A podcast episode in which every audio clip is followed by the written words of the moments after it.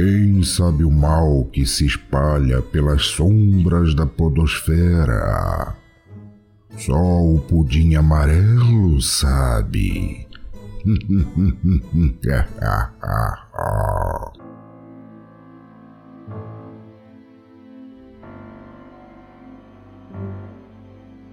Boa noite, seres de luz e seres de sombra, principalmente seres de sombra. Está começando o primeiro episódio do Pudim Amarelo, um spin-off do Pudim Cast, apenas para tratar de temas sobrenaturais. Eu sou a Cintia Pudim e hoje nós vamos desvendar os mistérios por trás do homem, a lenda, Padre Quevedo. E eu digo nós porque, é claro, eu não vou fazer isso aqui sozinha, não. Hoje eu estou com a minha Santíssima Trindade, o Pensador Louco. Hello. Yuri Monge. Suprabá, povo. E o Thiago Trabuco. Eu tenho que fazer essa voz besta também? Não. Fique à vontade. Pô, eu tinha preparado até uma frase de abertura, tipo Nerdcast. Vai lá então. Não, eu diria que eu nunca fui uma palestra do Padre Quevedo, mas eu tenho certeza que em uma delas ele deve um dia ter perguntado: Quantas pessoas aqui têm poderes de telecinésia? Ele falou assim: levante minha mão quem tiver. oh, God, merecemos. Já começamos com o pé direito, né? Então, vamos, vamos começar. Padre Quevedo foi uma figura famosa na televisão brasileira. Só que muitas das vezes ele foi famoso de forma caricata. Muita gente não conhece a história dele. E para começar o pudim amarelo com o pé direito, nós vamos prestar aqui a nossa singela homenagem sobre esta figura. E eu gostaria muito de chamar meus amigos que estão totalmente por dentro dos assuntos e principalmente que estão com voz suficiente para este pudim.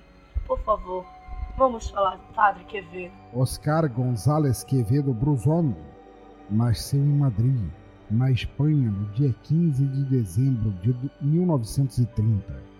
Por lá, teve uma infância difícil teve que fugir do país logo criança devido a uma perseguição política à sua família. Seu pai, Manuel González Quevedo Monfort, era deputado tradicionalista em Madrid, ligado à corte do rei Alfonso XIII e da igreja Ángeles Bruzón, e foi preso pela Frente Popular Espanhola quando o pequeno Quevedo tinha apenas três anos de idade, por criticar o regime vigente no país, o qual a vinha perseguindo o catolicismo queimando conventos e matando padres e freiras, sendo assim levado para um campo de trabalhos forçado. Quando ele tinha apenas sete anos, seu pai, ainda preso, recomendou que a mãe dele se juntasse com o irmão dela e fizessem de conta que eram um casal e fugissem do país. E esse foi o último contato da família com o pai ainda vivo. Logo após isso, ele foi fuzilado, sendo suas últimas palavras: Viva Cristo Rei! Posteriormente, o Papa João Paulo II beatificou o pai de Quevedo como mártir. Com isso, pequeno Quevedo e família fugiram para o exílio clandestino em Gibraltar, onde seu tio, Horácio, um devoto do espiritualismo, lhe cedia livros sobre a doutrina e também algumas coisas sobre paranormalidade. Anos mais tarde, com a situação política apaziguada, retornou à Espanha, onde estudou Humanidades Clássicas na Universidade Pontifícia de Comilhas, e lá também descobriu sua vocação religiosa. Posteriormente, formou-se em Filosofia e Psicologia na Universidade Pontifícia de Comilhas, na Espanha. Neste período foi quando decidiu se juntar aos jesuítas. Além destas formações, ele também era doutor em teologia, formado na Faculdade de Nossa Senhora de Assunção, em São Paulo além de ter pós-graduação e doutorado em parapsicologia. Quevedo veio pela primeira vez ao Brasil a convite do reitor da Faculdade de Filosofia, Padre Vicente Gonzales, para prosseguir seus estudos no campo do ocultismo e da parapsicologia.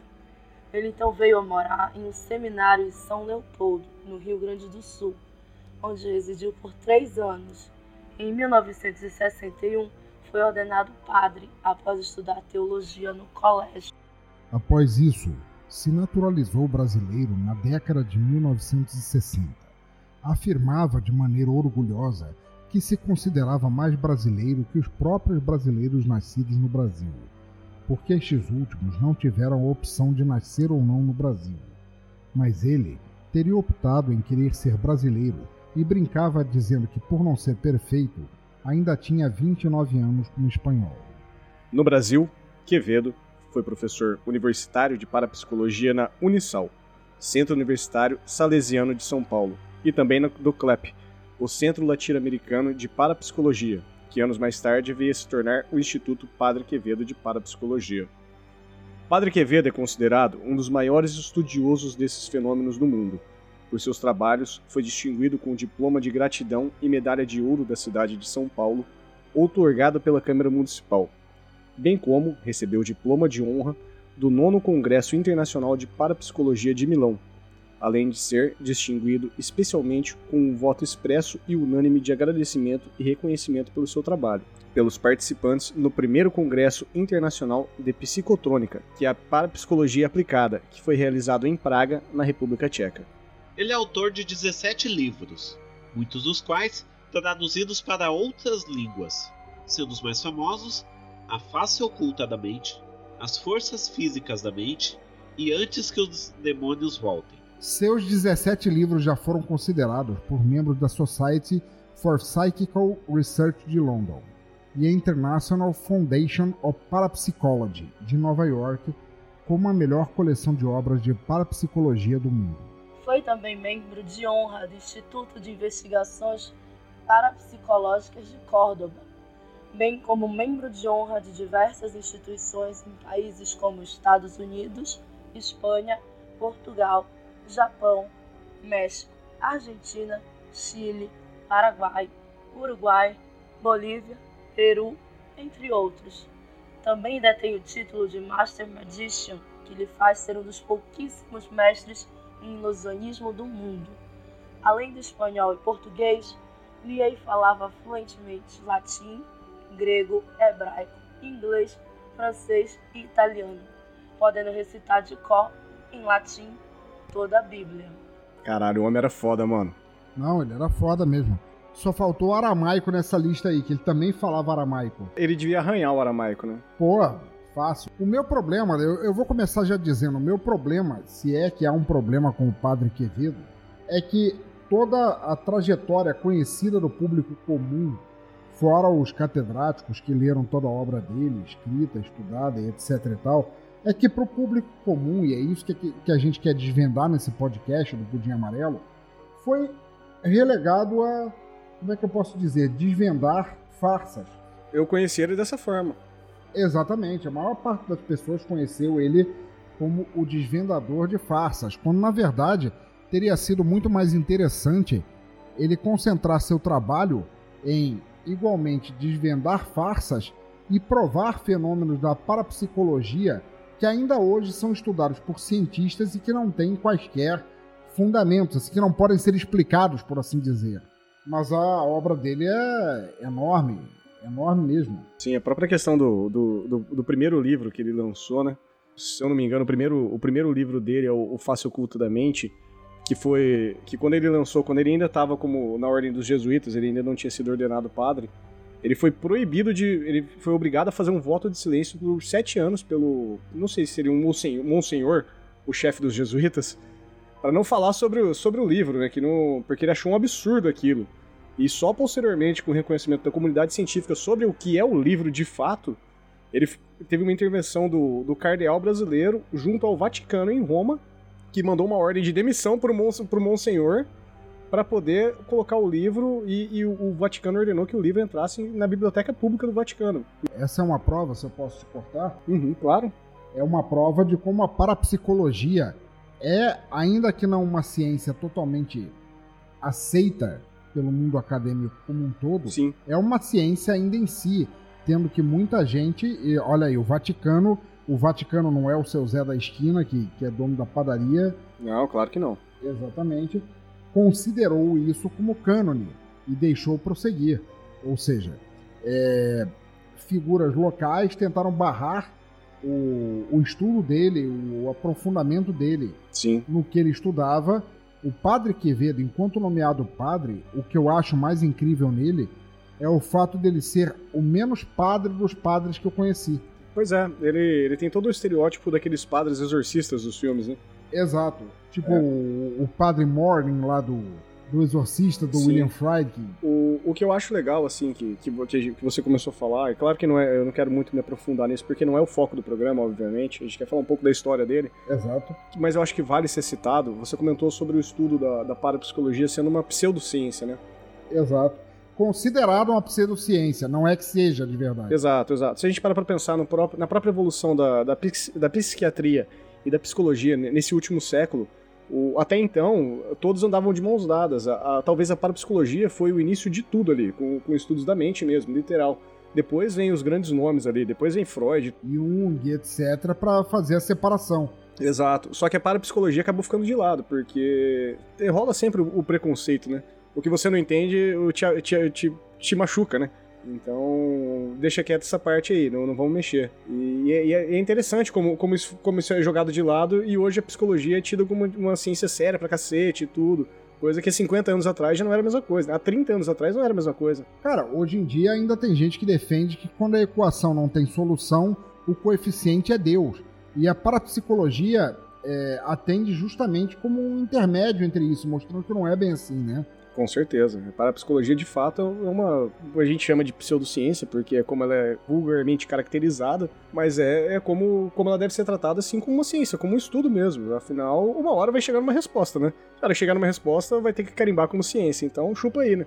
Infelizmente, ele faleceu recentemente e eu queria, mais uma vez, infelizmente, tê-lo visto em plena saúde hoje em dia, que a gente está sendo confrontado diariamente com notícias, tipo a ministra Damares, que gostaria de não ter dado, é, não ter dado espaço aos cientistas na escola e ter deixado a igreja especificamente evangélica assumir o controle disso tudo.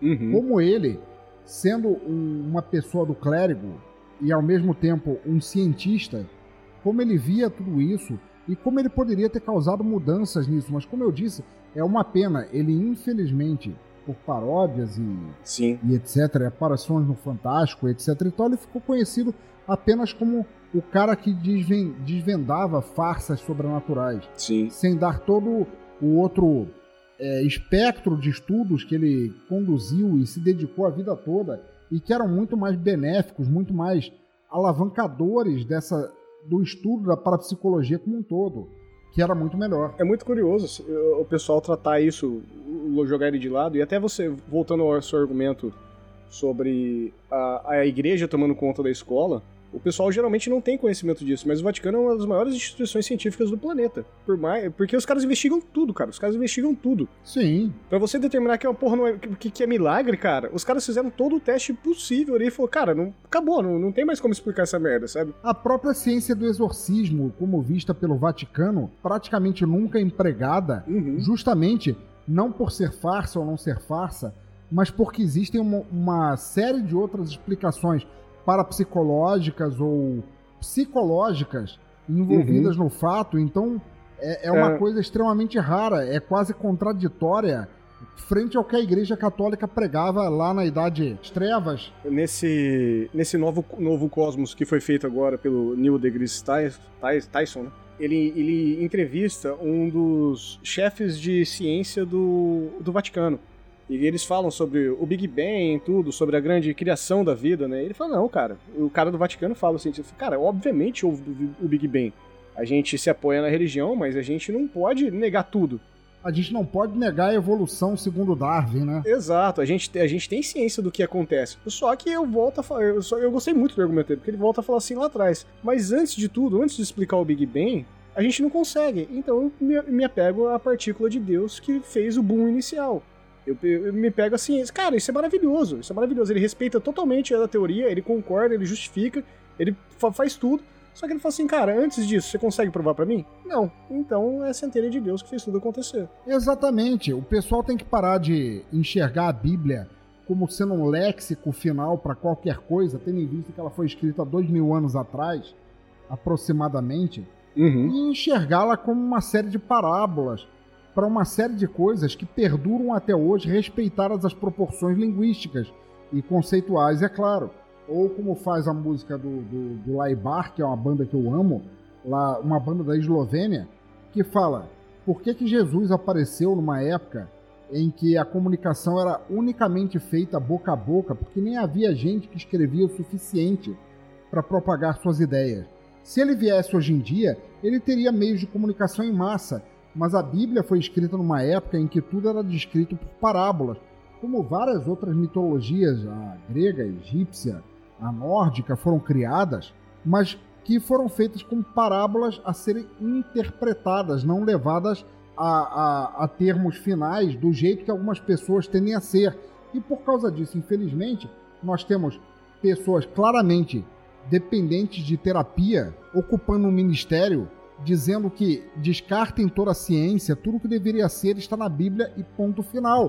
que não é nem de longe o que o Padre Quevedo, com sua obra extremamente vasta, queria provar ou mostrar. Sabe o que é bizarro? O bizarro é esses caras excluírem embaixadas de países do Oriente Médio, Médio dizendo que eles são religiosos fanáticos e radicais. Não é impressionante, cara? É, é, é a, impressionante, né? É a piada pronta, como diria o José Simão, cara, o Brasil é o país da piada pronta, religiosa ou não. Sim. Eu acho que, eu acho que já deu pra... Desculpa tomar as rédeas da host aí sem voz. Acho que já deu, já, acho que já deu pra entender um pouco o, o que é o, o Padre Quevedo, né? O que ele foi e toda, toda a responsa por trás do nome dele. Não é só esse maluco que aparecia de vez em quando na TV aí, desmistificando mitos. O... A gente preparou alguns itens aqui, né, pra, pra falar algum, algumas participações icônicas dele na TV, que talvez o ouvinte conheceu ele por aí. Tem alguns programas especiais, né? Ele apareceu, teve muita participação no, no Fantástico, foi muito clássico, no Fantástico que foi frisada a, a, o bordão dele, né? Isso não existe. Isso não existe. Exato, ele foi muito no programa do Jô, ele foi muito no Ratinho, Agora é Tarde, Super, Por, Super Pop, Tribuna Independente. Ele apareceu no Programa Livre ainda, cara. Nosso Programa Livre é, é das antigas. De frente com o Gabi. Um programa maravilhoso, cara. Que é uma pena que a TV Brasil fechou, que era o Estranho Mundo do Zé, do Zé do Caixão, né? Olha aí. Muito bom. E, e no clássico, Silvia Popovic. Nossa, esse é hum. velho, hein? É, esse é, esse, esse é da época do, do Programa Livre. Aqueles jovens com a camisa key aparecendo, mudando de cor. Exatamente.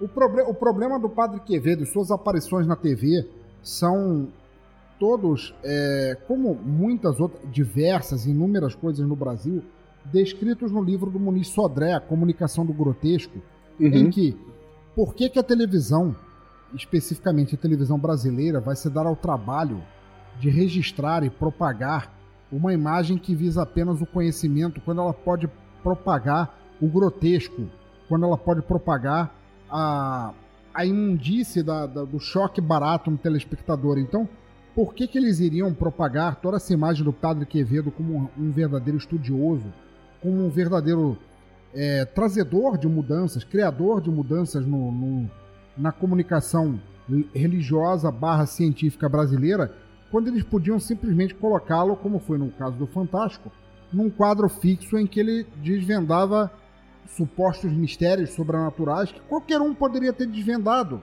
Quando eu queria vê-lo, ao contrário de, de demonstrar fenômenos que eram pura ilusão, etc e tal, ele próprio era um ilusionista para isso. Sim. Quando ele poderia gastar esse tempo mostrando tantos fenômenos que ainda não foram explicados sequer por religião ou por ciência e que poderiam alavancar a curiosidade da, da população mundial através dos meios de mídia em estudar mais, conhecer mais, saber mais sobre isso. Que eu acho que foi a grande função interna da vida dele que ele não conseguiu exatamente concluir, pelo menos no Brasil. Ah, mas quanto a isso, eu acredito que ele tava, digamos assim, meio cômodo com isso. Pra ele, tipo, tava bom, porque querendo ou não, se o Padre Quevedo não existisse, talvez aparecesse um outro no lugar dele pra para ser esse cara que desvenda os mistérios e tudo mais. É, antes mesmo do. Que, que nem é, tem aqui na pauta, antes mesmo do, do Padre Quevedo, é, o Padre Quevedo ele veio, o quadro do, do Fantástico, para substituir o do Mr. M, que era um mago que ele desvendava o que, uh, as mágicas que os outros ilusionistas faziam. Então... Ou seja, trocar, trocar seis por meia dúzia, né? Era só continuar uma história que já estava rolando, né? Não, eu acho interessante vocês falarem que ele ficou famoso com isso. Realmente, e revendo um pouco da história dele, é que eu realmente fui me atentar que ele era padre. Porque eu acho que por a gente ficar tão, como eu posso dizer, a gente fica tão preso àquela ideia do espetáculo da TV, Padre Quevedo está aqui para desvendar os mistérios. Eu simplesmente esquecia o fato de que ele era um padre, ele estudou aquilo. Ele era realmente um estudioso, quase um cientista e um produtor de conteúdo absurdo. Só que muita gente lembra dele pelo espetáculo, né? Não, mas é verdade, o que a Cintia falou tem plena razão, porque se vocês forem ver, foram poucos os padres e poucos mesmo, dá para contar nos dedos da mão de um leproso, que ao mesmo tempo que dedicaram seu tempo à fé, dedicaram igualmente à ciência, e ele fez isso simultaneamente. Ele era um cara que realmente ergueu ou tentou erguer a ponte entre os dois. Ele ergueu, ele ergueu, ele ergueu. Ele, ele ergueu, apenas não foi noticiado o suficiente para o público, ao ponto do público perceber que os meios de comunicação de massa e tal, imagina ele hoje em dia no WhatsApp, como é que não seria. Mas, porra, imagina hoje em dia você ter um padre que ao mesmo tempo é movido pela fé em Deus e pela ciência, unindo os dois conceitos tão antagônicos historicamente e mostrando como isso pode se tornar uma coisa só, porque na verdade a fé nada mais é do que uma alegoria da, da ciência. Uhum. E hoje em dia a gente tem, como eu falei anteriormente, a Damares falando que ah, a gente deixou a ciência tomar conta das escolas quando deveria ter sido a igreja evangélica. Quando na verdade isso é uma puta besteira do caralho. Com certeza. Lavagem cerebral, não disso, Rogerinho. É, vale lembrar, né, que é, se boa parte das escolas tem hoje em dia é justamente por causa da igreja, só que a igreja católica, não evangélica. Exatamente. E da, da mesma forma, não, não, não vale se esquecer que quando Darwin é, publicou sua teoria da, da evolução das espécies, que não é, eu acho até errado, porque isso foi considerado errado justamente por essa ministrazinha de meia, de meia tigela, é de chamar de teoria ainda, quando isso é a prática comprovada cientificamente. Uhum. Nos Estados Unidos, os livros chegaram durante um certo tempo a serem banidos da escola por justamente tirarem a crença criacionista das escolas e substituírem por uma científica, evolucionista. E ele fez a ponte justamente entre os dois lugares para provarem que fé e ciência são uma coisa só. A parapsicologia está aí para mostrar que fenômenos não estudados ou explicados pela, pela religião são científicos puramente e ainda assim não deixam de ter seu pé na religião. E eu acho que é o maior mérito dele. Com certeza absoluta, cara. É, uma das coisas que ele adorava dizer é que a única pessoa que, que, que, fez milagre mesmo foi Jesus Cristo. O resto é tudo charlatanismo. Pois então, mas nesse problema eu já, te, eu já encrenco com ele. Nesse problema eu encrenco porque existem séries e séries e séries de outros fenômenos e eu nunca li um livro dele para saber até quando ou até onde ele desvendou isso, mas existem séries de fenômenos inexplicáveis tanto por um sendo ciência quanto por outro sendo religião e eu queria ver um, uma palestra dele falando especificamente sobre isso. Uhum. Também gostaria, cara. Eu, vou, eu confesso que eu vou procurar e se eu achar, eu, eu encaminho para pôr no link do post aí, Cintia. Porra, por favor. Eu quero só fazer um comentário que vocês falaram sobre a ministra Damares dizer que perdeu espaço e que a religião evangélica deveria ter mais espaço. Assim, eu não sei quem ensinaria a religião evangélica, porque não seria o cientista da religião, se vocês conversarem com qualquer pessoa formada em ciência da religião, ela vai dizer que o papel dela dentro da escola é ensinar todas as religiões e principalmente o respeito às religiões diferentes da sua. O que a gente está vendo hoje em dia no Brasil é que estão empurrando para cima de todo mundo a religião evangélica, onde você não tem a opção de questionar e que aparentemente não consegue se dar bem junto com a católica, né? Como se fossem inimigas. Pois é, a religião evangélica é hoje em dia o que a católica foi na Idade das Trevas. Ela é dogmática por si só, ela não evoluiu. Ela pegou aquele princípio, único que fala acredite ou você vai para o inferno. Mas eles estão, mesmo assim, a, a igreja evangélica, eles estão tentando tornar passível e punível por lei fundamentalisticamente falando, o que antigamente era puramente etéreo, religioso. Ou seja, A, a, meta maior da religião evangélica, fora ganhar dinheiro, que todo mundo sabe, afinal de contas o dízimo é que move essa porra toda, eles estão querendo transformar o Brasil num lugar em que a, o, a igreja evangélica é o dogma final e quem não se submeter a isso tem que pagar não apenas no inferno, mas também em dinheiro, em taxa, crime civil e por aí vai, porque é a meta deles, afinal de contas, é a meta de dominação muito fácil de perceber. É, tempos negros se aproximam de nós. Então, né, como vocês já puderam notar, minha voz não tá muito legal nesse primeiro episódio, e eu vou deixar na mão dos meninos para falar de alguns casos específicos que o Padre Quevedo desvendou ou pelo menos que ele estudou, pesquisou e nós ficamos sabendo depois. O primeiro, o primeiro grande caso de destaque assim do, do nosso querido padre foi lá na década de 70, né? Pouco depois, que é até curioso, porque foi pouco depois de ser ordenado padre mesmo, né? A Rede Globo trouxe pro Brasil o nosso querido Uri Geller, que até hoje eu tenho muito carinho pelo Uri Geller. Eu sei que eu sei que ele era uma fraude, mas eu, eu gostava do Uri Geller, assim como, como o próximo da lista, o nosso querido Thomas. E o Uri Geller ele afirmava que dominava os grandes eventos paranormais do mundo e rolou um evento de 5 horas no ar, ao vivaço ali, com o Padre Quevedo e o Uri Geller discutindo. E o Uri Geller, ele começou a entortar colheres, né? Talheres, aquela coisa que ele fazia com a mente, né? Ele segurava o talher com a mão, colocava a mão na testa e vocês não estão vendo fazer, o pessoal talvez no, na câmera tá vendo. Mas ele entortava ali só com, com, a força do pensamento. Na verdade, tanto, tanto o Uri Geller quanto o Thomas Green Morton, que também era um uhum. guru da nova era, por assim dizer, tinha uma mania de entortar colheres, que foi um truque sim, sim. que até o Mr. M. É batido, né? É, pois. Exatamente. Só que nos, anos, é, nos anos 70 isso apareceu na TV, era novidade, né? A gente não tinha acesso a, muita informação. Imagina, o senhorzinho do sítio acabou de comprar uma TV, vê um cara entortando um, um garfo. Falou, Porra, que mundo é esse? Desliga a TV agora, né? não vou deixar meus filhos ver isso. O, o Uri Geller, então, só para vocês entenderem um pouco a dinâmica, nos anos 70 o Uri Geller, ele era, ele era realmente uma... Ele, não, ele tinha passado já do status, acho, de subcelebridade, né? Porque ele rodou o mundo entortando garfos, garfos, quebrando relógios com o poder da mente. Isso. Entortava chave, cara, entortar chave deve ser um truque difícil de se fazer. E o Padre Quevedo, então, depois de 5 horas ao vivo, ele deixou o Uri Geller trabalhar, fazer os truques dele, e agora ele falou assim, peraí que agora é minha vez. Ele foi lá e pegou um garfo e entortou, pegou a chave e entortou, e quebrou um relógio com o poder da mente, né? E afinal, ele era um Master Magician. Era, ele era um ilusionista, né? Isso, e ele provou no ar, naquele tempo, que o Uri Geller, que rodou o mundo inteiro fazendo isso, era uma puta de uma fraude gigantesca. E o negócio foi tão incrível, assim, tão incrível, que no, no, no outro dia já o Uri Geller acabou reconhecendo que tudo era técnica ali. E ele não, não topou se retratar em público, mas ele com os nossos queridos Roberto Marinho e Adolfo Bloch, grandes nomes do, do, do, Brasil, eles prometeram ao Padre Quevedo que iam, em troca da retratação do, do Uri Geller, e, o Uri Geller ia pegar o primeiro voo e nunca mais ia ser falado nele na, na Rede Globo e nem na extinta Rede Manchete.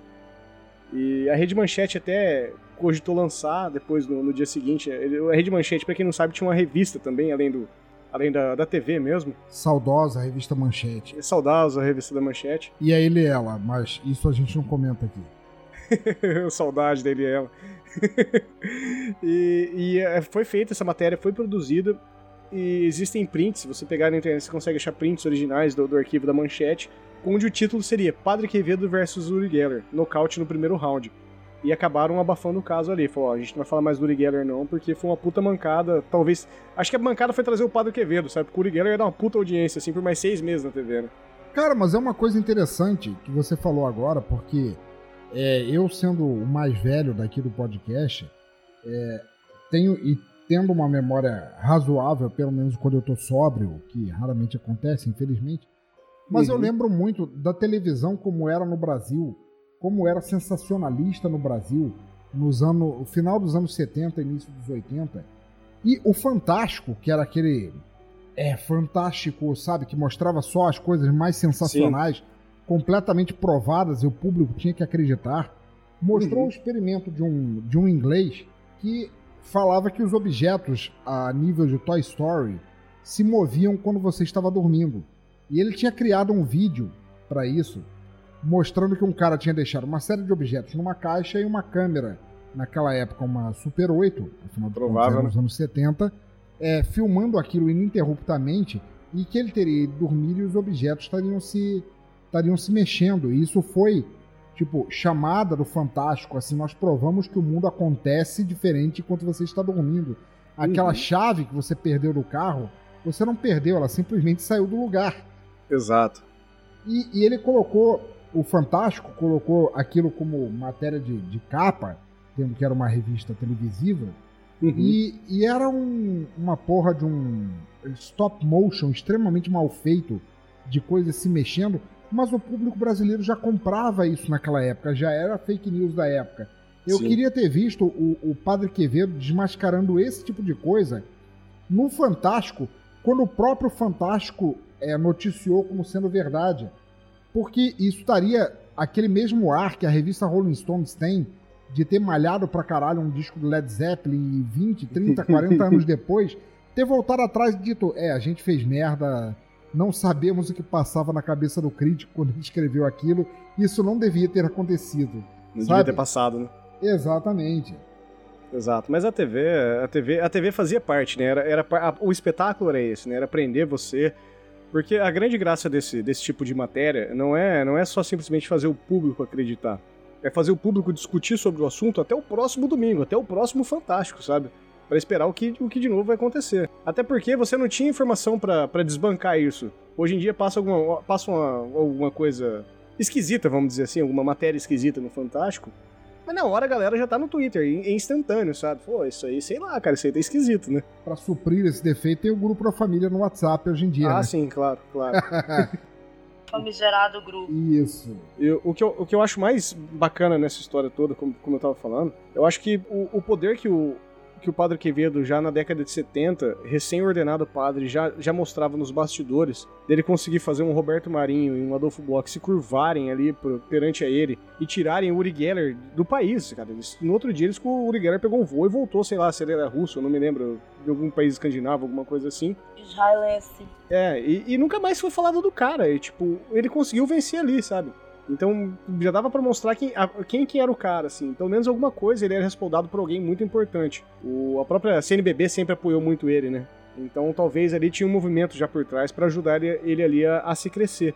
Talvez a própria igreja se, se apoiou ele a, a, fazer essa, essa ascensão como, como grande ícone cultural, vamos dizer assim. É, já começa no fato que o Padre Quevedo ele fez o Roberto Marinho e o Adolfo Bloch ter uma reunião no, no mesmo dia com o Quevedo, porque para quem não sabe, antigamente a Globo para conversar com as outras emissoras é, é preciso ser algo muito extraordinário. Imagina na época que a Globo tinha uma dominância, ela facilmente em programas atingia 90% de, de share, que, Sim. É, por assim dizer, das televisões ligadas, 90% estava sintonizada na Globo. Era comum isso. E ela não falava com emissora nenhuma. Uhum. Agora você imagina o que, que o Padre Quevedo fez para fazer o Roberto Marinho, dono da Globo, é, chamar o cara da Rede TV junto, da, perdão, da Rede Manchete junto, e os dois juntos conversar com, com o Quevedo para prometer, não, o Uri Geller ele vai no próximo voo. Sabe o que, que eu imagino, cara? Eu imagino o diretor do programa ao vivo, 5 horas ali, em êxtase, fala: Caraca, o Uri Geller tá arrebentando, ele tá no auge dele. Aí vem o Padre Quevedo, levanta da cadeirinha, pega uma colher e torta. Fala assim: Puta, o que, que eu faço agora? Ligando pra todos os diretores da TV. Assim, fudeu, fudeu, fudeu. Corta pro comercial. Acabou, tem mais uma hora e meia pra ficar ao vivo aqui, o que, que eu faço? Não, é foda, cara. Eu queria, mas volto a dizer, eu queria ver o, o Padre Quevedo em televisão nacional falando a respeito do, do, dos, re, dos mistérios realmente sérios, assim, aqueles que nunca foram retratados. Tipo aquela parada que rolou na, lá na Rússia, lembra? Do Tunguska? Isso, lá em Tunguska e tal. É, Tunguska, para quem não sabe, há 100 anos atrás explodiu uma bomba atômica lá. Só isso. É, isso. É simples. É simples. Tem uma bomba atômica explodiu lá e dilacerou 100, 100 km quadrados. Ninguém sabe o que aconteceu. Eu queria ver ele falando sobre isso, assim, a, a, a, as coisas ligadas não apenas à parapsicologia, mas à ufologia também. Todos esses fenômenos estranhos que acontecem. Sim, é, ele chegou a participar de algum. No, mais no presente aqui, ele chegou a participar até de algumas, alguns embates junto com, com o pessoal da revista UFA ali, que eu tenho algum contato. Mas sempre muito. Ele, ele sempre foi muito. Apesar de, de a gente ver ele sempre muito desdenhoso de tudo, em alguns temas ele sempre foi muito respeitoso. Porque se o cara fala que viu a porra de um disco voador, ele não tem como desmentir, sabe? Ele tá falando contra testemunho ocular. Fala assim, eu vi, cara, e aí? Ele acaba que não tem o que fazer. né? Verdade. Então, é, então acaba passando, passa batido, assim. E, e também fazer um esforço de um estudo de um evento desse como Tunguska, o, acaba sendo meio, meio pesado, né? Até hoje ninguém consegue fazer essa merda, né? Com, foi milhões de pessoas. O máximo que se conseguiu des- descobrir é que alguma coisa explodiu a um metro do chão. Só isso. Exatamente. Mas aí eu queria fazer uma pergunta pra vocês, pra todo mundo que olhou a trajetória do Padre Quevedo, o Sim. Quevedo, o Quededo, como quer que se chame as paródias. Ele foi o Constantine brasileiro? Cara, tá pra ser, viu? Mais próximo que a gente pôde chegar, né? É. Eu não sei se ele fumava, né? Ou o que ele fumava? exato, exato. Vamos, vamos, vamos falar do, do- do nosso querido Thomas? Claro. Ah, Exatamente. Na década de 80, então, o, o pensador acabou de trazer o, o grande bordão. Tinha um parapsicólogo muito famoso que também tinha a, a luxúria de entortar talheres. Só que ele tinha um negócio muito, muito diferente. Ele exalava perfume, né? E Isso. ele soltava luzes. Do... Cara, soltar luz era muito louco ele soltar as luzes do corpo dele. Era o nosso querido Thomas Green Morton. Ele é o mais conhecido como Homem do Ra. Cara, eu adoro o Homem do Ra, cara. Eu de verdade, eu adoro o Homem do Ra. Porque o cara tem que ser muito genial pra, pra falar assim: tá aí, eu vou ser parapsicólogo, vou, vou ganhar vida como charlatão. O que, que eu vou fazer? Eu vou zelar perfume. Olha que simples, cara. Quem nunca, né? Exato. É, o truque de entortar, entortar colher já era batido, mas exalar perfume é um negócio muito específico, assim, que surgiu da mente do cara. E fazer luzes emanar do corpo, e o próprio Padre Quevedo acabou desmistificando como que ele, que ele emanava essas luzes. Pra quem não, não, não conhece a história dele, tem- eu, eu me lembro da, da matéria do Fantástico, que passava os caras andando de carro, o Thomas Green Morton no carro de trás, que ele falava que não podia fazer junto, porque era perigoso fazer isso ao vivo com outras pessoas próximas quando ele emitia luz. E os caras no carro da frente filmando o carro de trás e o, o Thomas Green Morton dirigindo lá. E acho que ele falava assim, ah! E pff, dava uns flashes assim, muito louco, cara. E eu, Nossa. eu me lembro o pequeno, pequeno Trabuco ficando, caraca, velho, que mundo é esse que eu tô vivendo? Como é que pode? Para esse mundo aqui, eu não, vou, não quero continuar, não. no auge dos meus oito anos, assim, falou assim, não vou ficar mais aqui, não, cara. Pra quem não sabe, Ra era o a espécie de mantra da nova era que o Thomas Green Morton tava querendo trazer à, à Exato. tona, assim, que era um farsante. O Homem do Ra, né? Era o homem do Ra, cara, exatamente. Ele era, se ele fosse uma múmia, ele seria um Moon Ra. Exato. Ele gritava Ra e fazia os efeitos especiais dele, era isso? Exato, exato, exatamente. Exatamente. Exatamente. E o, o Padre Quevedo acabou reproduzindo ao vivo no, no, no- no- programa de TV o, como emitia as luzes do, do corpo que o, o Thomas Green Morton emitia. E eu não sei se ele deu o grande bordão do Ha, mas ele, ele descobriu que era um, um truque junto com, com fósforo, né? Não com fósforo da- do Fiat Lux, aquela caixinha com 20 clássica, né? No Matchbox. Era é realmente o elemento fósforo que, quando jogado em contato com o ar, ele acaba se inflamando ali. E era isso que ele utilizava. Eu usava corantes, algumas coisas ali pra misturar pra fazer cores verdes, vermelhas, laranjas. É coisa de. É coisa de Mr. M, né? É coisa de Mr. M. Cara, se o cara faz isso aqui na Praça Tiradentes, aqui na, perto de casa, eu dou cincão pro cara na rua. De verdade. Só pô. Fácil. Fácil. Fala, não, você merece. Parabéns, cara. Pô, e o Thomas, ele, graças a, a essas técnicas eh, de ilusionismo que ele teve, ele chegou a ter praticamente uma, uma religião dele. Ele tinha fiéis sim, sim. constantes. A própria Rita Lee, no, eh, na época que conheceu ele, eh, che- chegou a, a, ser, a ser fiel dela. Ela conta, ela conta isso na biografia que ela escreveu. Uhum. Meu, ele era praticamente o Henrique Cristo da década de 70. Não, eu queria muito saber o que ele pregava na, na religião dele. Porque às vezes, cara, vamos, ser honestos. Mesmo se o cara for um charlatão e fazer, o, fazer um monte de coisa errada, se o cara falar, ensinar o ser humano a ser um bom ser humano, eu não vejo problema nenhum nisso. Você quer seguir o, o Homem do Ra? Siga aí, velho. Se ele, ele tá te ensinando a ser um bom ser humano, vai na fé, cara. Vai com Deus. Vai, vai lá, chama o cara de Deus, vai, vai, com, vai com tudo. Não, concordo contigo. A maior parte das religiões é baseada nisso. O problema é quando as religiões deixam de querer ensinar necessariamente a ser um ser humano e pregam o exato oposto. Pregam Uhum. o ódio, a segregação, a diferença e etc e tal, e desdizem tudo aquilo sobre o qual elas são baseadas para simplesmente fins monetários, como acontece infelizmente na maioria do Brasil. Sim, com certeza. Então, só, só para explicar sobre o Thomas, É, na verdade, não, ele não ensinava nada. Ele só dizia que ele era uma, uma espécie de ser é, especial porque ele fazia aquela, aquelas mágicas dele. Ele só, só pegava o dinheiro e comia as menininhas, né? provavelmente. Sim. Que também é justo, né? É válido. Também faria a mesma coisa, provavelmente. Graças aos milagres da edição, metade do podcast eu consegui salvar minha voz, galera. E vou poder falar um pouquinho mais. Mas eu gostaria de deixar ainda esse papo com o Trabuco, falando das participações do nosso querido Padre Quevedo na televisão. Eu acho que eu já falei antes, né, que o Padre Quevedo tem todo um lado estudioso. E o cara era um cara super importante, mas ele ficou mais conhecido pelos programas de televisão que ele participou, né? Tipo Fantástico, programa do Jô, entre outros que não são da minha época, mas são da época do Trabuco, né, Trabuco? Fala um pouquinho disso aí. Bom, o, a gente. Até a gente tava brincando aqui um pouco antes de, de, começar, né? Que a gente falou, falou muito sério do Padre Quevedo, né? Conhecido notoriamente no Brasil todo, fazendo participações nos programas como Super Pop, Sem Censura, programa da Silva Popovic geralmente não é do, das figuras mais cultas, vamos dizer assim, o que não é, não é a realidade do, do nosso querido padre, né?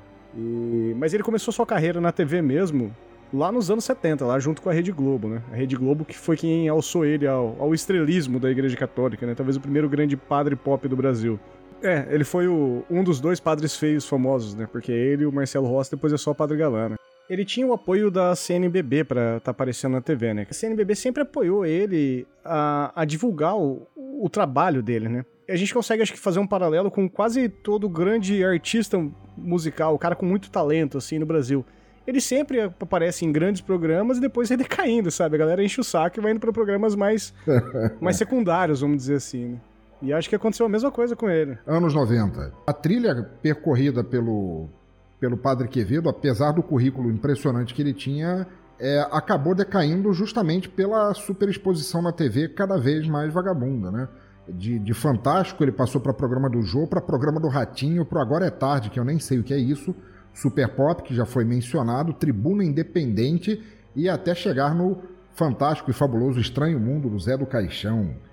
em que ele acabou, de qualquer forma, virando também, infelizmente, para alguém com o estudo e a posição dele, virando um, uma figura caricata por si só. E aí é que cabe perguntar, assim, para alguém tão sério assim, o que é que levou ele a, a, querer, eu não vou usar a palavra prostituir, mas a, a renegar o brilhantismo da carreira anterior que ele teve e depois diluí-la tão facilmente através da TV, né? Porque ele acabou virando um meme mas assim, eu queria perguntar para vocês, assim, até porque vocês é, conheceram estudaram muito melhor do que eu a vida do Padre Quevedo, assim, é, que a gente poderia tratar não só da vida dele, mas dos casos, assim como vocês falaram que ele desvendou, que ele desmascarou o Yuri Geller e o Thomas Green Morton, mas ele se dedicou, e eu lembro disso especial, especialmente no, no, programa do Fantástico, a, a desfazer casos de, de sobrenatural que pipocavam pelos tabloides sensacionalistas e o, o, o Fantástico tinha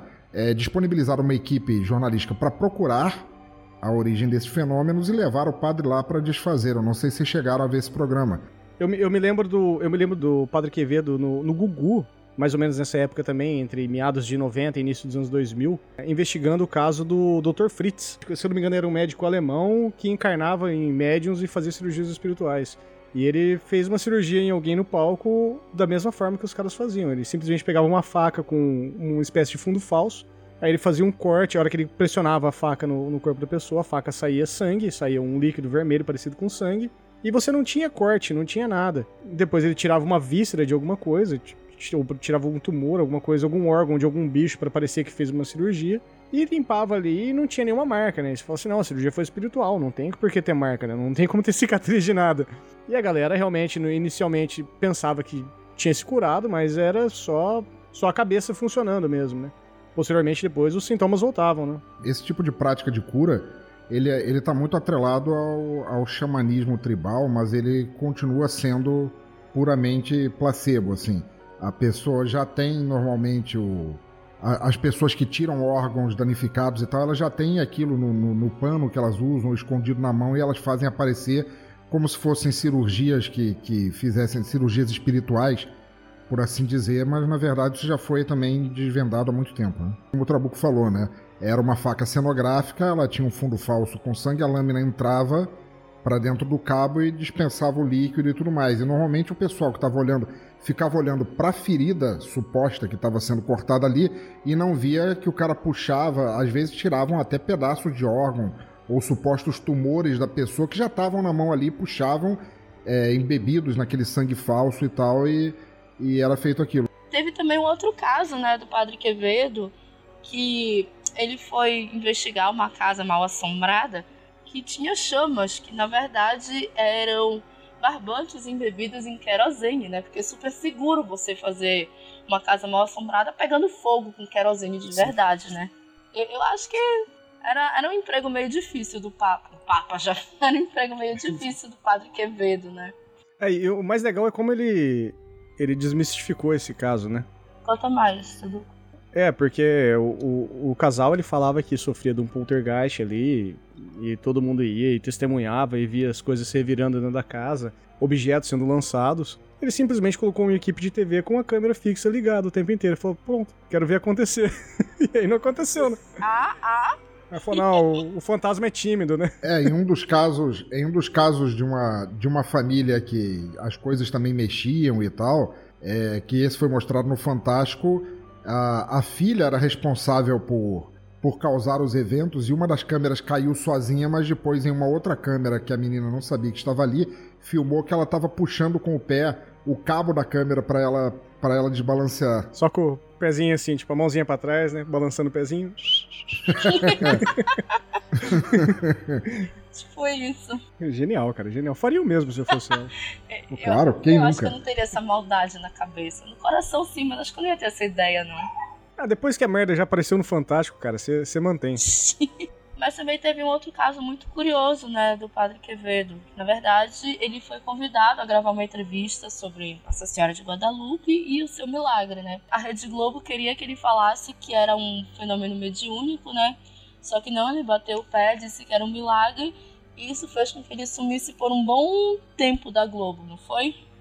Isso. Mas assim, é muito complicado você chegar pra um padre e dizer assim: prova aí esse milagre, ou não prova aí esse milagre. Porra, ele era padre, né, gente?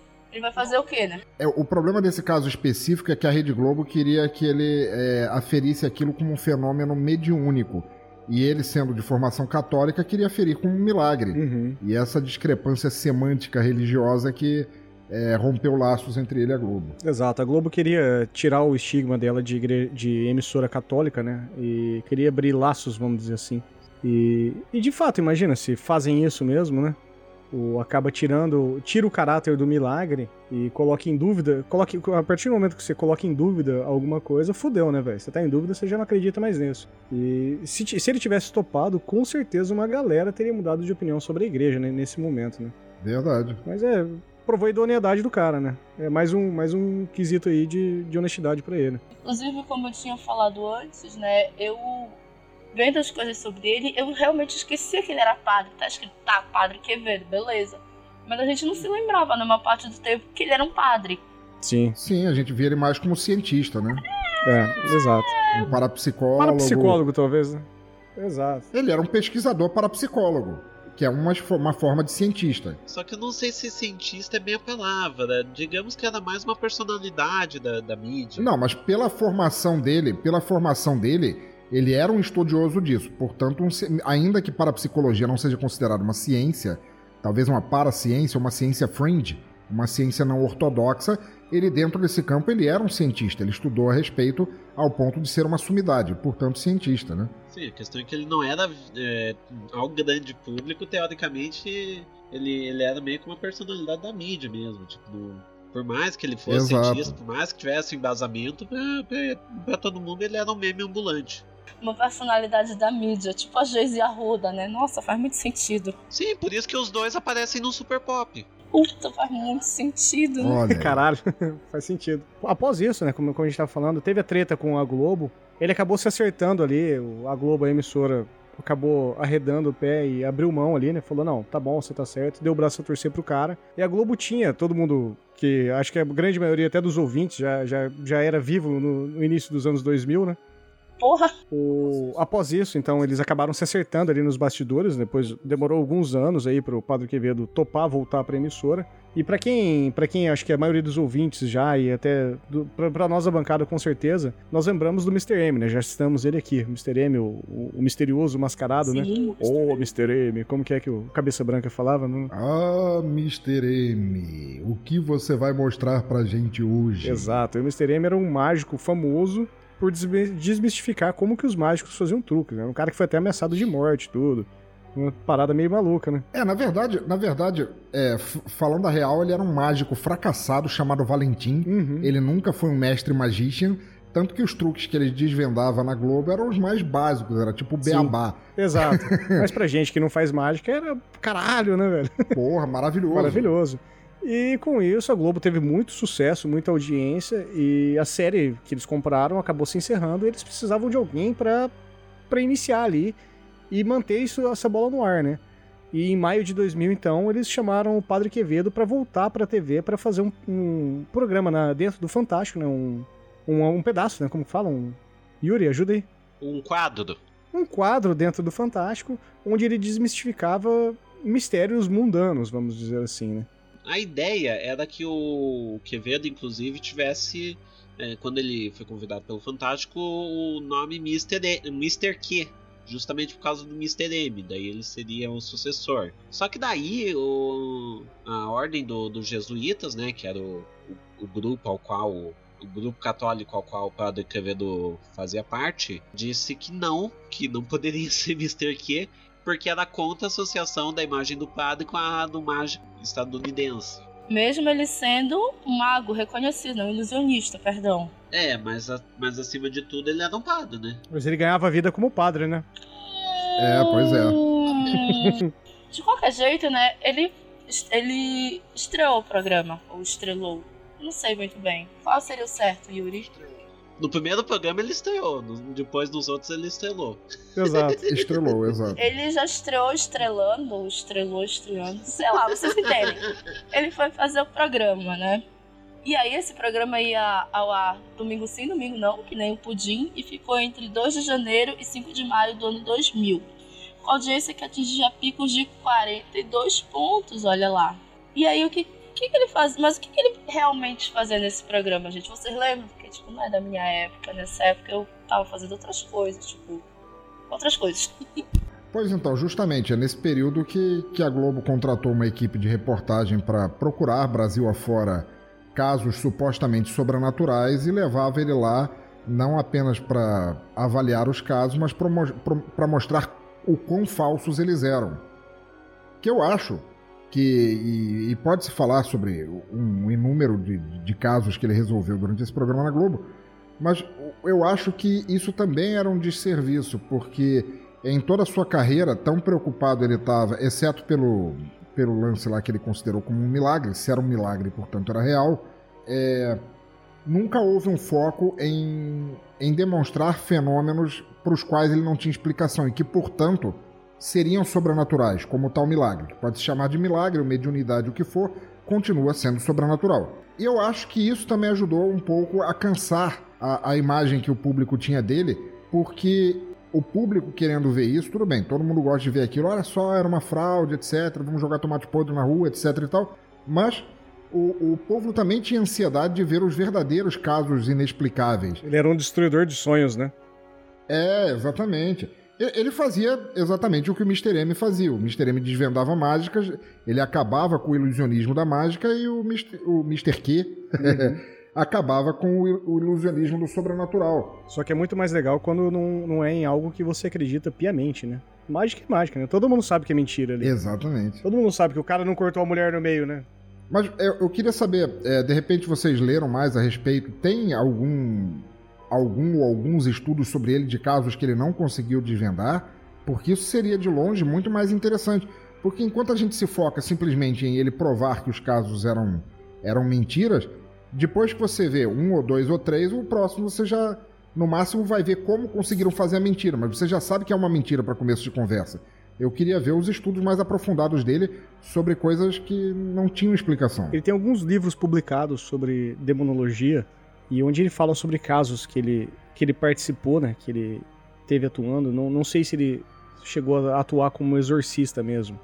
Acredito que não, senão uhum. ele teria falado sobre isso. Ele nunca falou abertamente. Se bem que não, não conhece nenhum padre falando, colocando no Facebook, né? Profissão exorcista. Né? Tem gente que coloca, só não acredita. É, né? exato. Quem coloca geralmente não acredita em quem coloca, né? E ele acabava citando, citando alguns casos, mas ele nunca dava a fonte exata, até por a questão da proteção mesmo e tudo, né? E, o sigilo, exato. Não, não, tem coisas que não são necessárias expor de fato, assim, né? E por mais seria interessante até, né? Mas é, é meio pesado expor assim, sabe? Até não pensando no, no conceito religioso em si, mas na, na, pessoa física que tá sofrendo mal, né? A pessoa já tá sofrendo tanto e vai expor ela mais merda ainda. Então, a, a, acho que ele acabou man se mantendo mais nesses casos, assim, pelo, pelas fontes que eu li, os trechos que eu li de livros dele e tudo. Mas só isso, não. Casos assim de místicos e. Místicos reais, assim. Místicos reais mesmo, não teve nada. Ele tentou, ele andou por um tempo na ufologia, onde ele foi muito bem recebido. Todas as fontes que eu vi e pessoas que eu, que eu conheço que teve até contato com ele, falaram que ele, em todo momento ele sempre foi, sempre foi muito respeituoso e que ele não, não tinha muito como seguir adiante, porque era sempre a palavra dele contra o testemunho, né? Então, contra o testemunho não tem como ele argumentar, né? Então, esses são os únicos casos, assim. Os de ufologia, realmente, ele abriu mão e falou: não tem o que eu falar aqui. O, os de exorcismo, eu vou me privar de manter a fonte em sigilo. E os demais é, era o corriqueiro dele, né? Que ele sempre participava. Igual. Era muito legal quando ele aparecia na TV enfiando faca no pescoço, né? Sabe? Então. Muito legal. Programa pra criançada, é. assim. Dá pra se dizer que o Padre Quevedo levava a sério quem queria levar a sério, né? Quem queria esculhambar, ele esculhambava junto. Exato, o Toninho do Diabo, por exemplo. Sim. Né? Olha. Henrique Cristo. Opa! Henrique Cristo. Nossa. Mas dentre, dentre. Não vamos nem falar dos afetos, né? Dentre todos esses casos, né, teve um super famoso que inclusive depois foi parodiado pela MTV, né? Sim. Ah, sim, do Hermes e Renato. Mas vocês conhecem o caso original? Foi mais ou menos aquilo, na verdade. É, basicamente, o, o quadro real ele foi levado à frente do suposto Lúcifer encarnado, que era, assim como o Henrique Cristo disse ser a, a, a nova versão do Messias, o, o Toninho do Diabo disse que era o, o Lúcifer encarnado e o padre, padre Quevedo fez o que seria mais óbvio, começou a testá-lo através de conhecimentos. O diabo, por ser o diabo, se o diabo sequer existisse, teria teria para a sua disposição. Então começou a falar em aramaico, que era a, a, linguagem que Jesus falava e que foi usada no deserto por Satanás para tentá-lo. Sim. Quanto mais o suposto Lúcifer lá, o Toninho do Diabo, Toninho do Capeta, começou a se irritar porque viu que estava sendo acuado. Mais uma vez alguém que não deveria, um farsante que não deveria ter aceitado ir porque seria facilmente desmascarado. E o padre Quevedo aí já não era um iniciante, ele já tinha todo um currículo desmascarando esse tipo de coisa, todo mundo sabia, estava no imaginário popular, uhum. começou a, a, se irritar e o padre e o padre Quevedo então caiu de joelhos e pediu que com seus poderes o, o Lúcifer, o diabo, que quebrasse. Dobrasse, não, simplesmente dobrasse. Do, dobra o meu dedo. Isso. É, que, que foi um bordão durante um tempo dele, né? Isso, exatamente, e que foi o, o, que foi parodiado lá pela MTV, que ele fala que, que era o Padre Quemedo na MTV, que falava você é tão poderoso, quebra meu dedo, não vou quebrar, vou quebrar, vou quebrar, e o diabo levanta e quebra o dedo com a mão. e aí no outro quadro já aparece o Padre Quevedo com o dedo enfaixado. que genial isso, cara. Precisava, eu preciso ver isso. Era muito simples. Cara, mas é. Olha a simplicidade do desafio, né? Cara, não, você é foda, então vai lá, quebra meu dedo, tá aqui, ó. dobra meu dedo, tô com o dedo aberto aqui, dobra ele aí, vai lá. É. É simples, cara. O legal é eu tô com a câmera fechada com o dedo mostrando aqui na câmera. Beleza, hein? Porra, o povo que tá, tá ouvindo o podcast vai entender, né? Sim, claro, claro. Ah, mas eles não vão ter uma visão do dedo do trabuco, o dedo ungido Nossa. do trabuco. Dedo ungido, né? Dedo riste. Realmente é um dedão. Nossa! Esse dedo ereto aí. Nessa tentativa, o padre ainda pediu que. Chegou a pedir assim: se você é o diabo, me mata aqui e agora, na frente de todo mundo. Uhum. E, como todo farsante, o diabo falou: não, eu vou marcar uma data, mas só eu sei. É, você tá guardado, né? Sua morte já tá guardada. É, você tá guardado, só eu vou saber quando é que é, ou seja, é... sempre foi simplesmente mais um, um, uma farsa circense. A resposta do Quevedo é muito boa para essa data da morte. Ele fala assim: Cara, eu sou cardíaco, eu já tô preparado para morrer, só me fala a data que eu vou preparar pra família. Exatamente. O, na, na, questão do dedo, cara, tem uma que é genial, que é num debate que ele tem contra o Henrique Cristo. que entra nessa mesma parada. Dobre meu dedo, dobre meu dedo, não dobro, não dobro, não dobro, não preciso provar isso. E ele fala assim: tá bom, você não vai dobrar meu dedo então, já que você é o Todo-Poderoso, já que você é Jesus Cristo, faça crescer um dedo na mão do Lula. Meu Deus! faça crescer um dedo na mão do presidente, né? Isso é sério? Ele falou isso? É sério, ele falou isso pro Henrique Cristo no, no programa SBT. Se eu não me engano, foi no programa do Ratinho. Não, não, não foi no do Ratinho. O que hoje é o SBT no Paraná, Rede, é, agora é Rede Massa, agora é do Ratinho. Mas na época Sim. era Grupo Paulo Pimentel, então era do, do, do então senador, na época, Paulo Pimentel. E o que que aconteceu? Uhum. Daí uma da, um dos jornais que era do grupo era a Tribuna, agora é do, é, do, do GR Procon. Mas daí tinha TV Tri- Tribuna por causa disso. E tal É a TV Iguaçu, né? Afiliada. isso. E daí, tal qual a, a Tribuna do Paraná, o jornal, a TV, a TV Tribuna era uma coisa tão sensacionalista que se você espremesse a TV na época, na hora do, do programa, saía sangue. Paraná, né, gente? É. Aqui é coisa séria. Paraná. A Rússia brasileira não é à toa, né? Exato. Só aqui que Jesus topa fazer um debate ao vivo na TV.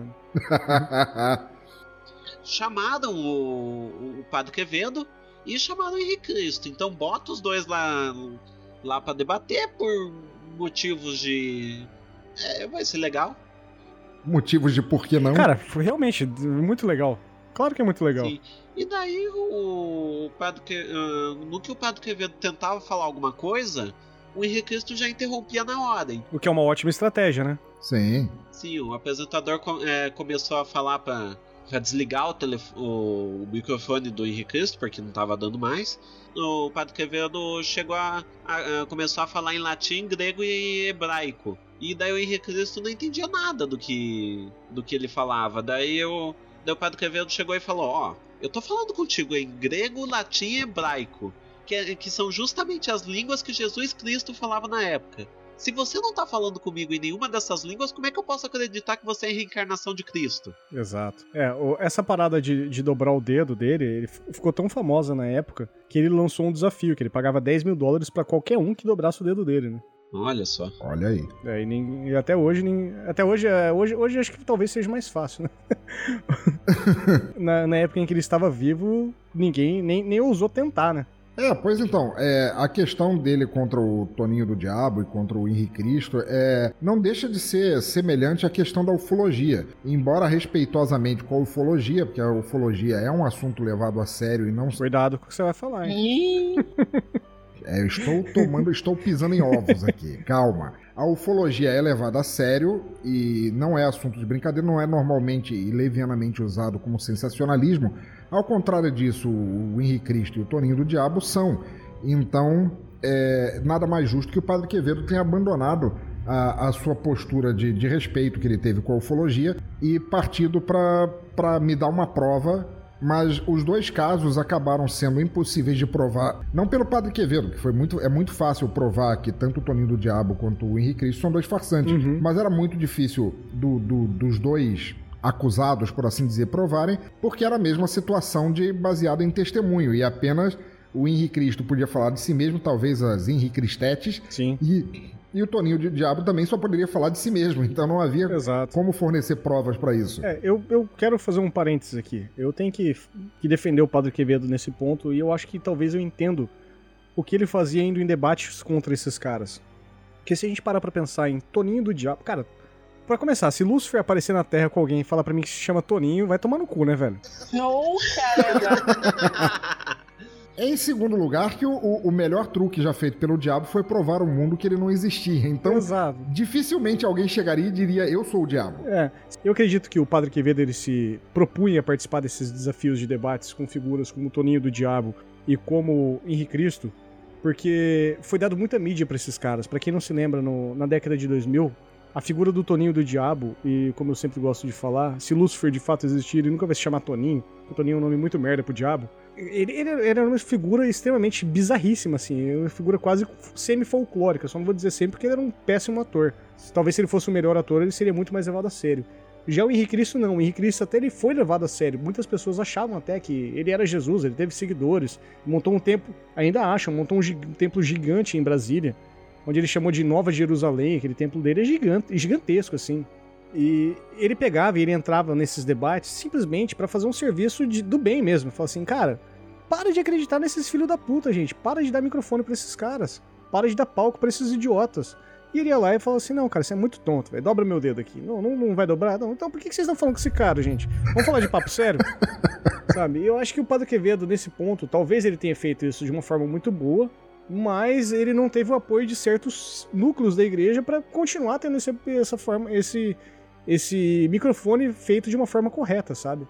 Eu acho que ele foi muito bom bem né, em todos esses debates e diálogos que ele participou, porque em nenhum momento nesses diálogos, é até curioso, ele não envolve em nenhum momento a situação da igreja católica, ele simplesmente vai lá e desafia e fala assim: não, eu sou um cara comum, eu sou só o Quevedo aqui, e isso é um bosta, sabe? Eu sou o Quevedo contra, sei lá. É, é um desafio isso. É um desafio, é um desafio baseado em lógica, não é nem em religião, né? Exato, ele, ele tira a religião de lado e ele vai lá e desmascara os caras. Então ele faz um belo serviço para a comunidade cristã, vamos dizer assim, em geral. E ele foi muito bem sempre. Porém, claro que todo o diálogo, todo o debate entre Padre Quevedo e Henrique Cristo seria genial, né? Seria dar uma audiência pra caralho. Cara, isso aí que o Trabuco falou é verdade. A gente tava dando palco pra doido, né? Até hoje a gente faz isso. Cara, a gente sempre deu palco pra doido. Desculpa, mas. Eu acho uma pena só que o Padre Quevedo não, não está mais entre nós. Porque com certeza se ele tivesse no auge ainda, no auge, no auge da decadência, vamos dizer assim, a gente ia ver um diálogo entre Cabo da Ciolo e Padre Quevedo no Super Pop. Talvez rolaria isso aí. Isso teria, isso teria sido muito bom. Isso teria cara. sido muito bom, né? Glória a Deus! Não uso o nome dele em vão. Isso é muito legal, cara. É, eu acho que pra gente, pra gente encerrar as participações da TV do, do Padre Quevedo, a última vez que ele apareceu na TV foi num programa, por incrível que pareça, já que a, a, a esquerda dominou a, TV, a Rede Globo, né? Padre Quevedo apareceu no programa do Danilo Gentili, né, no SBT.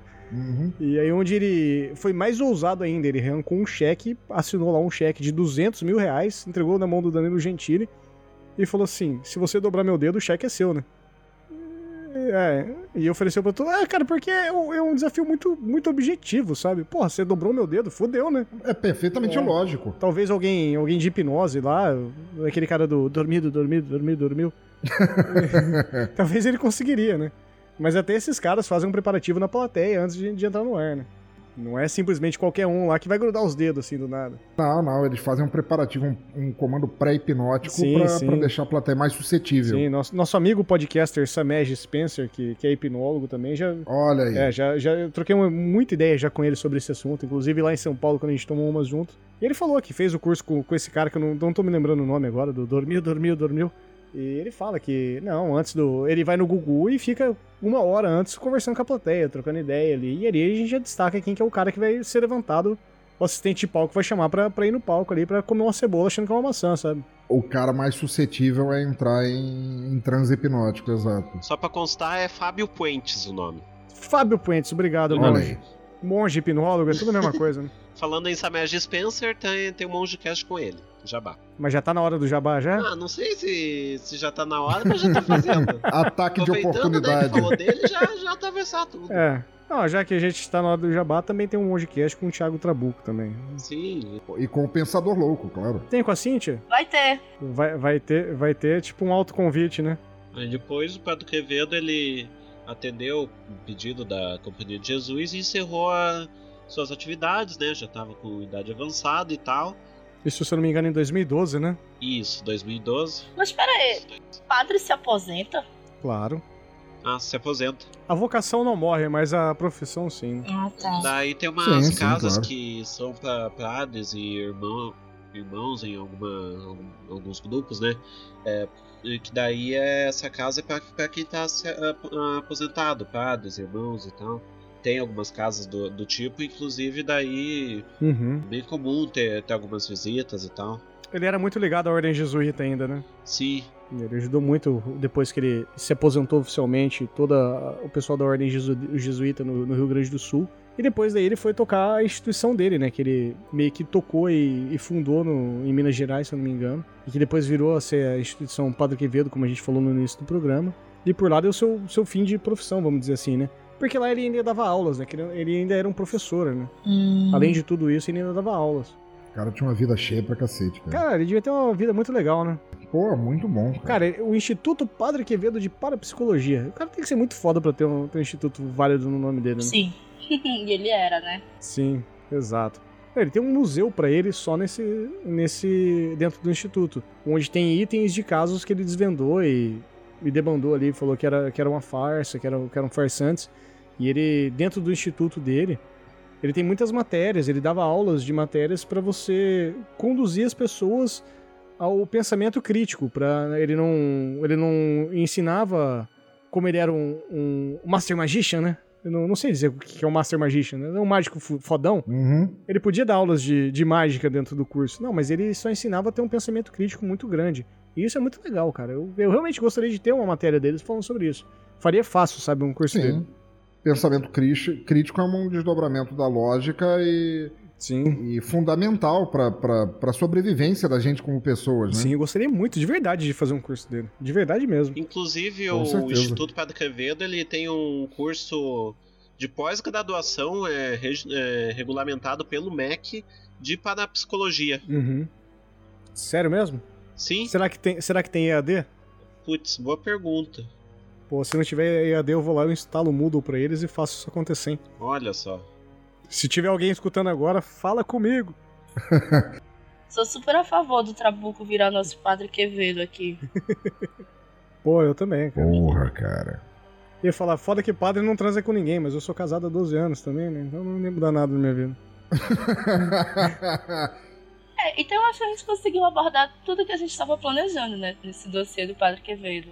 Sim, é, acho que só para finalizar, Cintia, com chave de, de ouro, a gente tem que falar que, infelizmente, nossa figura temática do episódio de hoje veio a falecer agora no início desse ano, né? Pois é, infelizmente. No dia 9 de janeiro de 2019, o coraçãozinho do padre acabou parando de funcionar, né? Ele morreu em, em Belzonte por complicações cardíacas e ele tinha 88 anos. Foi uma vida longa e próspera. Porra, cara, você pegar a história do cara fugindo da Guerra Civil Espanhola, com, com o pai sendo considerado beato pelo Vaticano, irmã sendo considerada também como ponto de, de focal de religião, e ele com essa figura até de certa forma folclórica, né? Eu acho que é uma família muito muito simbólica dentro do cristianismo, né? Então acho que a gente tem que finalizar muito bem com, com a morte dele como sendo um mártir do, da revolução, né? Tomara que a religião se espelhe mais nele, cara. Eu queria muito mesmo que os padres se espelhassem mais nele um mártir da, do pensamento lógico contra os dogmas burros que, da simplicidade é, pregressa do. inclusive do próprio catolicismo, né? Sim, sim, sim, com certeza. Eu só queria perguntar um negócio para vocês antes de encerrar. É, e isso aí é uma coisa que eu, tô, que eu tô pensando desde que a gente começou a gravar lá no início, assim. Semana passada. Semana passada, exato. Eu sei que é, a gente falou e ele teve uma carreira invejável e tudo mais. Eu queria perguntar para vocês, assim, desculpa, Cintia, tomar o.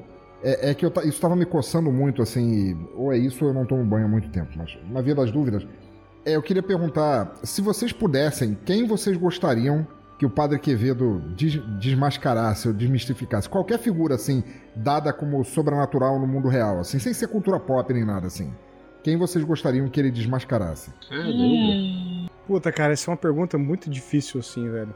Não, pensa assim, por exemplo, a boneca Anabelle. A boneca Anabelle foi um caso é, paranormal de verdade. Eu queria ver o padre Quevedo desma é, desmascarando a boneca Anabelle. Não, eu, que, eu queria que, por exemplo, ele tivesse tido a oportunidade de participar junto com o casal Warren, de fazer investigações assim, sabe? Puta que pariu, seria maravilhoso. Seria maravilhoso, cara. Seria maravilhoso, né?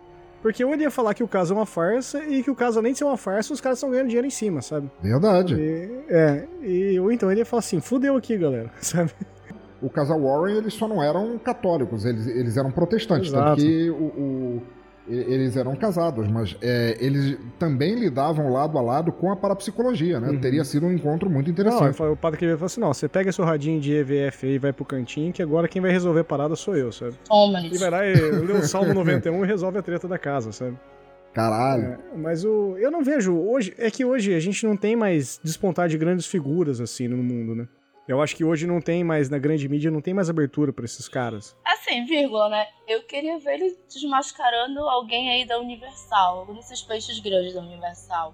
Ou pelo menos esses pastores que dizem que curam durante os cultos, cara. Aquilo ali é absurdo, um ciclo. Sim, com certeza. Eu queria ver. Eu queria ver o Padre Quevedo explicando o milagre de Fátima, por exemplo. Teria sido foda. Sim, sim. É, mas, mas aí então. Ele com acesso, ele com acesso à biblioteca do Vaticano, aos arquivos eh, reais e fidedignos que, que são ocultados até hoje. Queria ver ele explicando aquilo tudo, assim, como é que foi, como é que aconteceu. Teria sido foda também.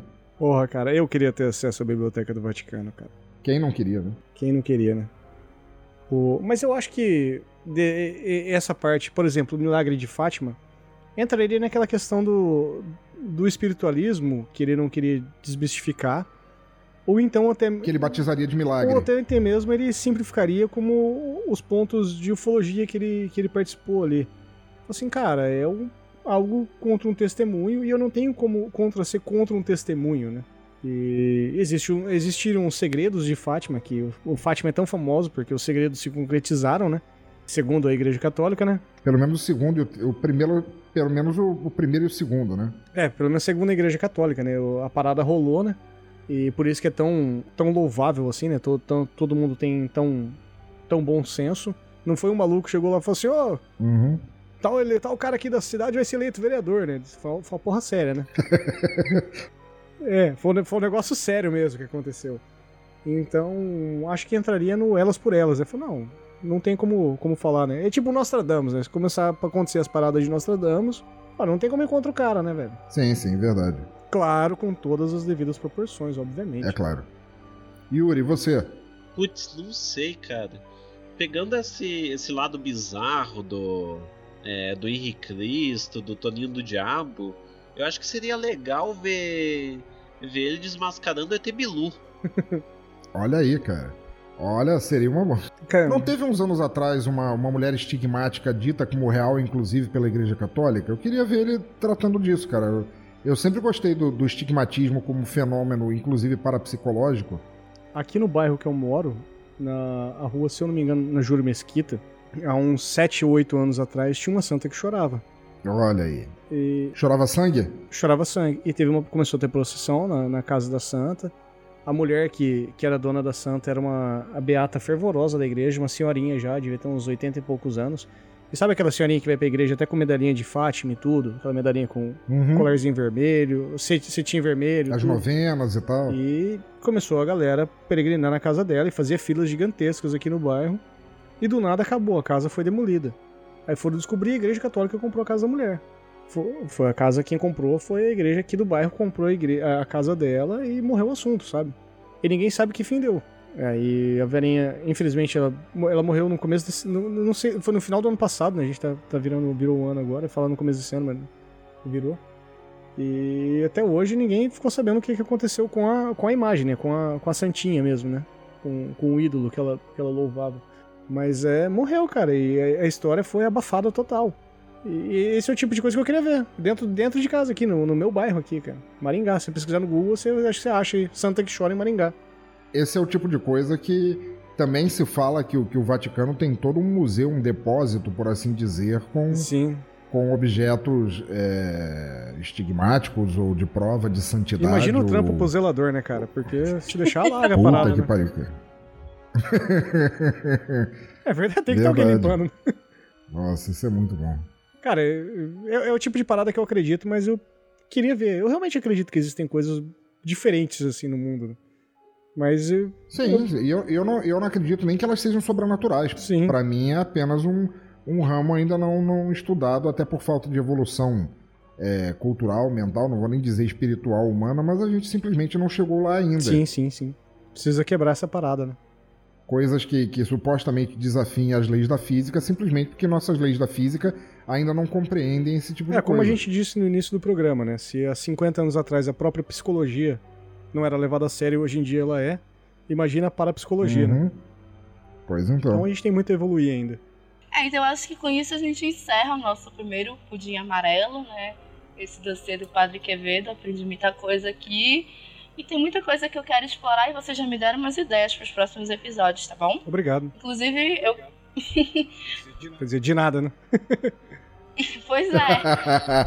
Inclusive, eu quero que o senhor Trabuco comece a circular por Maringá contando essas histórias, tá? Pode ser? Beleza, beleza. Você já viu que tem algumas, né? É, eu já me lembro de pelo menos umas três que tu já contaste aí pra gente. Já até viu o hotel, né? Até viu o hotel, olha, já é coisa para os próximos episódios. Então, vocês que nos ouviram até agora, o Pudim Amarelo vai ser mensal. Eu espero que ele saia assim mais ou menos todo dia 20. Vai depender muito da nossa agenda, desculpa. Para quem não sabe, né, o nome Pudim Amarelo, o próprio podcast, o Pudim Amarelo, é porque ele é feito de ovo caipira, né? Ai, cala a boca, Trabuco. Enquanto eu, o Yuri e o Pensador estávamos gravando os episódios sobre o nosso arco medo, foi o último arco que saiu no Pudim, no Pudim Cast. E o vulto? E o vulto, olha, como é que eu esqueci do vulto, cara? Porque é o vulto, né? Foi, foi o aconteceu é, durante comigo, o episódio né? de Aconteceu Comigo, que a gente estava contando algumas histórias dos ouvintes e algumas histórias nossas, nós vimos que o amarelo estava ligado a quase todas elas. E aí o Yuri deu uma explicação super legal lá da psicologia das cores. Tu lembras lá, Yuri? É, lembro bem mais ou menos que é. Do imediatismo que a cor traz, né? É, é o, o, imediati, o imediatismo de raciocínio que a cor amarela traz. E o pensador frisou que a cor amarela é a que mais se destaca dentro de qualquer objeto que você vê. Isso, exatamente. Sim. É aquela que você não consegue desver depois que você a olha num conjunto de cores. É, olha, exatamente. Tá ouviu, que emoção. Eu ouvindo. E aí a gente conversando, né, durante o episódio, ah, a gente tem que fazer um episódio. Um, a gente tem que fazer uns episódios só de sobrenatural. Ah, vamos fazer o pudim amarelo. E essa parte eu cortei na edição, eu acho. Acho que sim, né? Mas eu fiquei com essa ideia na cabeça. E aí, coincidentemente, pouquíssimos dias depois de sair o episódio do Aconteceu Comigo, eu recebi uma mensagem de um amigo meu. E ele falou: Olha, eu acho que isso daqui tu vais gostar. E ele me mandou um áudio pra lá de bizarro. Aí eu disse: Caramba, a gente já tem assim o.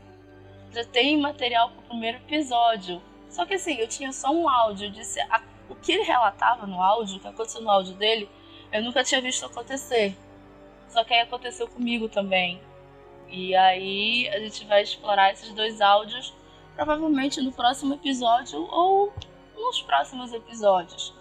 Tipo, depois que a gente surgiu a ideia do pudim amarelo, começaram a acontecer várias coisas e eu pensei, é, realmente, está na hora de sair. E aí a gente começou, né, falou, fazendo esse dossiê do Patrick Quevedo, que foi uma figura muito importante até mesmo foi uma figura que despertou o nosso interesse pro sobrenatural, não foi? Aconteceu com vocês também. Sim. Uhum. E é daqui pra frente, todo mês vai ter algumas histórias sobrenaturais, alguns pudins amarelos aí para as pessoas ouvirem. Mas assim, o pudim amarelo não vai ter um feed próprio, ele vai sair no Pudimcast mesmo. Então, é só vocês seguirem nossas redes sociais para não perderem nenhuma atualização. A gente já tem o Pudimcast, tem o Calda Extra, que são alguns assuntos aleatórios que a gente quer explorar e agora o Pudim Amarelo. Tudo vai estar lá no pudimcast.com.br. Segue também a gente lá no Facebook, que é o Pudimcast lá no Facebook. E também no Telegram a gente tem um canal para divulgação, que é Pudimcast. Mas a gente também tem um grupo para conversa, que é o Pudim Chat. E para quem não sabe ou não lembra, nós lançamos o nosso PicPay, que está me ajudando com as contas, gente. Muito obrigada a todo mundo que está lá contribuindo. Existem planos que vão de 5 a 50 reais. Vocês podem assinar lá o que vocês quiserem, aquele que couber no bolso. Todos eles têm recompensas próprias. Mas se não der para você colaborar mensalmente, você pode fazer aquela contribuição esporádica. Tipo, ah, esse mês sobrou uma graninha, vai lá pro pudim. Ou se você não quiser envolver dinheiro na sua contribuição, ou melhor, se você quiser ajudar a gente, mas de uma forma que não envolva dinheiro, é só compartilhar nosso conteúdo, é só dar feedback, mandar para os amiguinhos, marcar na página. Isso vai ajudar muito, muito, muito, muito a gente a impulsionar o Pudim cada vez mais longe.